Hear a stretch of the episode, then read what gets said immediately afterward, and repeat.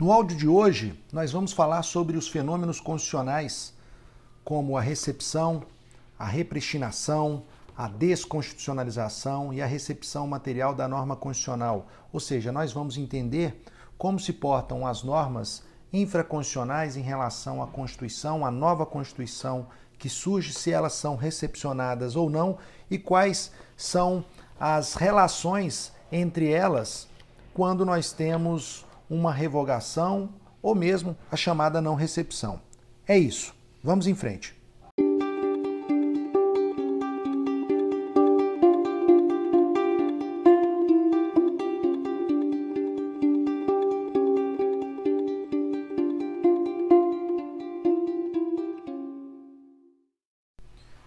Quando nós falamos em recepção, significa uma compatibilidade, ou seja, a validade das leis infraconstitucionais anteriores com a Constituição.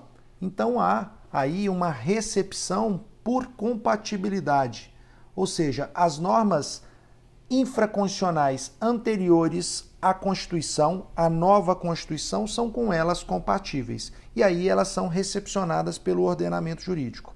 Quando nós não temos uma compatibilidade, ou seja, uma incompatibilidade, significa que houve uma não recepção. Esta não recepção não se confunde, por exemplo, com revogação. Nós veremos na próxima aula que a revogação é um fenômeno diferente. A revogação ela está ligado a atos normativos de mesma hierarquia ou natureza. Então, por exemplo, uma Constituição revoga uma Constituição, uma lei complementar revoga uma lei complementar, uma lei ordinária revoga uma lei ordinária. Aqui nós estamos no âmbito da validade, ou seja, da compatibilidade com a norma superior. Então, nós vamos entender a questão a partir da recepção e não a partir da revogação, que é um outro tema. Se nós falamos de recepção, significa dizer que nós não estamos diante do fenômeno da inconstitucionalidade. A inconstitucionalidade ela ocorre em razão das normas que foram criadas posteriormente ao novo ordenamento constitucional. Então, só para dar um exemplo, se nós temos a Constituição de 88 promulgada, todas as leis que foram produzidas, todos os atos normativos atos normativos produzidos após 1988, após a promulgação da Constituição de 88, eles, se incompatíveis, serão considerados ou serão declarados, poderão ser declarados inconstitucionais. Agora, isso não ocorre com as leis anteriores à Constituição, porque nesse caso haverá uma não recepção. Então, o fenômeno da declaração de constitucionalidade está relacionado às leis posteriores, posteriores a constituições, as constituições novas, ou a Constituição de 88, como no nosso exemplo. Agora, as leis anteriores à Constituição de 88, por exemplo, como nós estamos colocando, elas serão recepcionadas ou não recepcionadas. Posteriormente, serão declaradas constitucionais ou in, é, é, constitucionais ou inconstitucionais. Agora, nós temos a, a questão relacionada à competência, ou seja, na declaração de não recepção da norma, essa declaração ela pode ser feita por qualquer tribunal ou por qualquer juiz. Não há que se distinguir. Então é algo que pode ser feito por qualquer juiz. Qualquer juiz ele pode avaliar a relação da validez, né, da, da invalidade ou não da norma, da eficácia ou da vigência da norma. Então, isso cabe a qualquer juiz. Mas nós temos hoje em dia a possibilidade do Supremo Tribunal Federal, através de uma ação é, chamada é, arguição de descumprimento de preceito fundamental, que o Supremo Tribunal Federal pode, com eficácia erga omnes, ou seja, para todos e com efeito vinculante, declarar definitivamente a não recepção de uma norma. Ainda com relação à recepção, com relação à não recepção, o fato é que aquilo que se recepciona é o conteúdo da norma, é o aspecto material, e não se trata aqui do aspecto formal. Isso quer dizer que pouco importa o tipo normativo, a casca da norma que é recepcionada. O que importa é o conteúdo. Daí porque, em algumas circunstâncias, você pode é, recepcionar normas, é, tipos normativos que antes da Constituição era válido, mas depois da Constituição inválido e mesmo assim serem recepcionados. Um exemplo claro e específico nos faz entender esse ponto.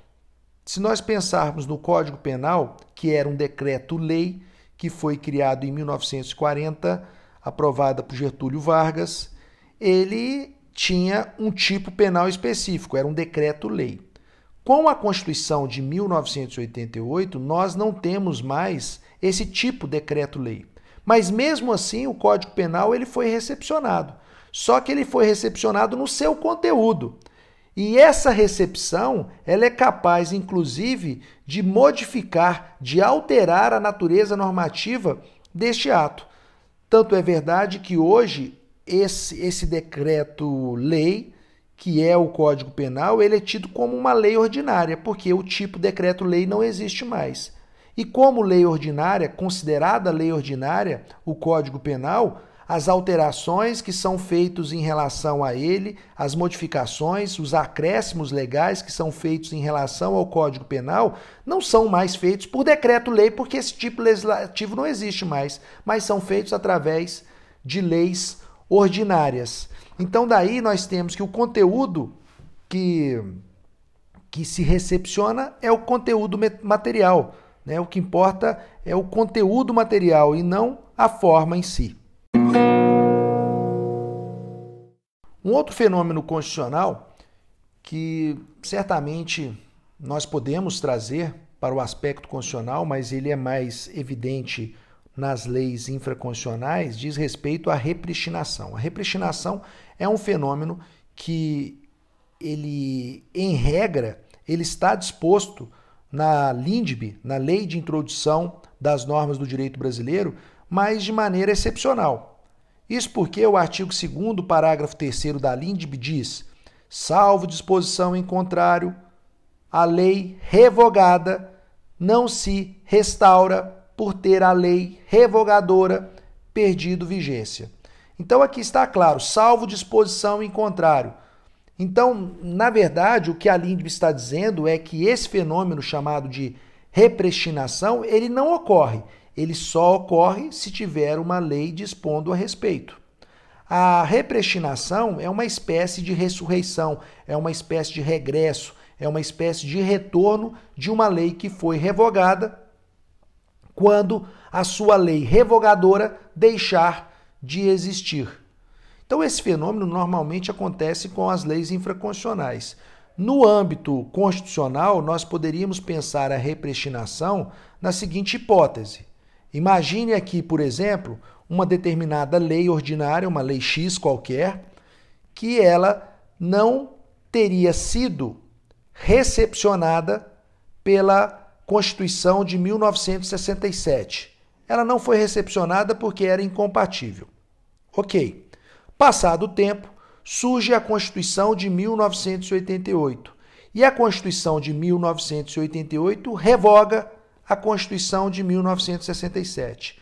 Por esta circunstância, por este ato, significa que aquela lei X que foi não recepcionada pela Constituição de 1967, ela retornaria? Ela voltaria a viger? Não, isso não acontece automaticamente também na seara constitucional. Para que isso acontecesse, seria preciso, por isso que a lei fala salvo disposição em contrário, e essas ideias são trazidas também para o âmbito constitucional, precisaria da Constituição de 1988 dizer expressamente que aquela lei X que foi não recepcionada pela Constituição de 1967, voltasse a viger, ou seja, retornasse, é, viesse em regresso. E isso provavelmente é uma coisa mais difícil de acontecer. Pode ocorrer? Pode, mas não é algo normal é, de se ver acontecer. O terceiro fenômeno constitucional é a desconstitucionalização. A desconstitucionalização é a transformação em lei infraconstitucional de normas constitucionais. Bem, como isso ocorre? Vamos lá. Imaginem que nós temos uma Constituição, uma nova Constituição surgindo. Vamos pegar norma, é, novamente o exemplo da Constituição de 88. Né? A Constituição de 88 ela revogou a Constituição de 1967. Ponto. Só que essa Constituição de 88, vamos supor que ela é, pretenda transformar parte da Constituição de 67 em lei infraconstitucional.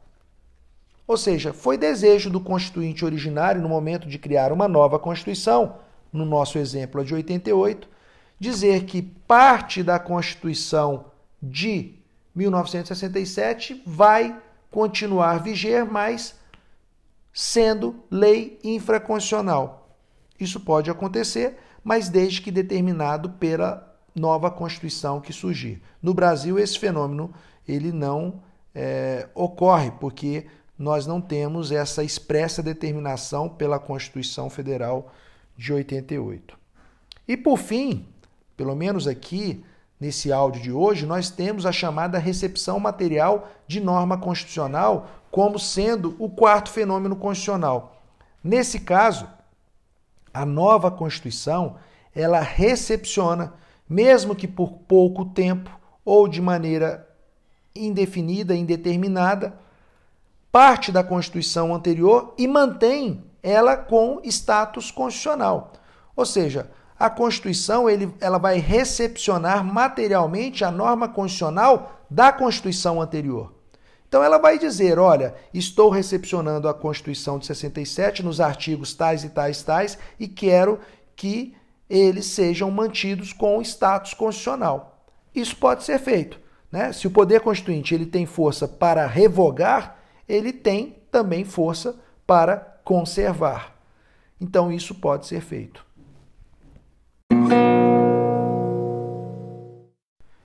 Dito isso, nós temos quatro fenômenos a estudar que seria a não recepção, a repristinação, a desconstitucionalização e a recepção material de normas constitucionais. No próximo áudio a gente fecha essa parte e na sala de aula nós arrematamos com os exemplos e o detalhamento, o detalhamento, desculpem, destas propostas, mas espero que esse áudio tenha ajudado e vocês possam também, antes da aula remota, ir à doutrina e fazer uma leitura para que possamos tirar eventuais dúvidas. Tá bom, moçada? Forte abraço e fiquem com Deus.